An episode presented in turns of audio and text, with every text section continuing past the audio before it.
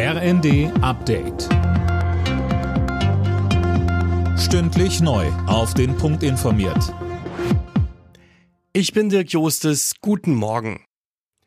Wer heute in ein Flugzeug steigen will, hat schlechte Karten. Grund ist ein ganztägiger Warnstreik an vielen deutschen Flughäfen. Alena Tribold. Es wird massive Einschränkungen geben. Unter anderem die Flughäfen Frankfurt, München und Hamburg haben für heute vorsorglich alle Passagierflüge abgesagt.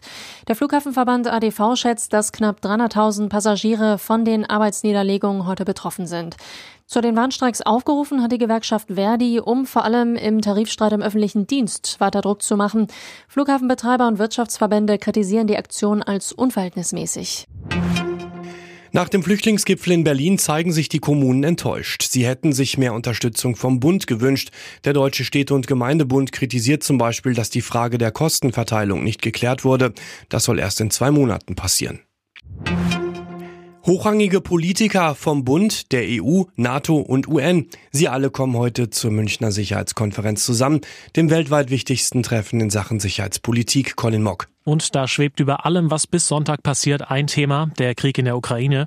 Die Konferenz findet nämlich zum ersten Mal seit dessen Beginn statt. Deshalb nimmt erstmals seit Jahrzehnten auch keine russische Delegation teil. Auch iranische Vertreter und AfD-Politiker sind nicht eingeladen. Letzteres ist ungewöhnlich, denn eigentlich sind alle Bundestagsfraktionen dabei. Eine wirkliche offizielle Begründung für die Abweichung gab es nicht. Abgesichert wird das Treffen auch angesichts zahlreicher Demos von tausenden Polizisten. Die Sportwelt trauert um Tim Lobinger. Der Ex-Stabhochspringer ist im Alter von 50 Jahren an Krebs gestorben.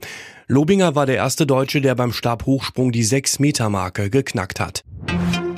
Nach einem umkämpften Spiel hat sich Bayer Leverkusen in den Europa League Playoffs der AS Monaco geschlagen geben müssen. Am Ende stand es 2 zu 3. Im frühen Spiel holte Union Berlin auswärts bei Ajax Amsterdam ein 0 zu 0. Nächste Woche stehen die Rückspiele an. Alle Nachrichten auf rnd.de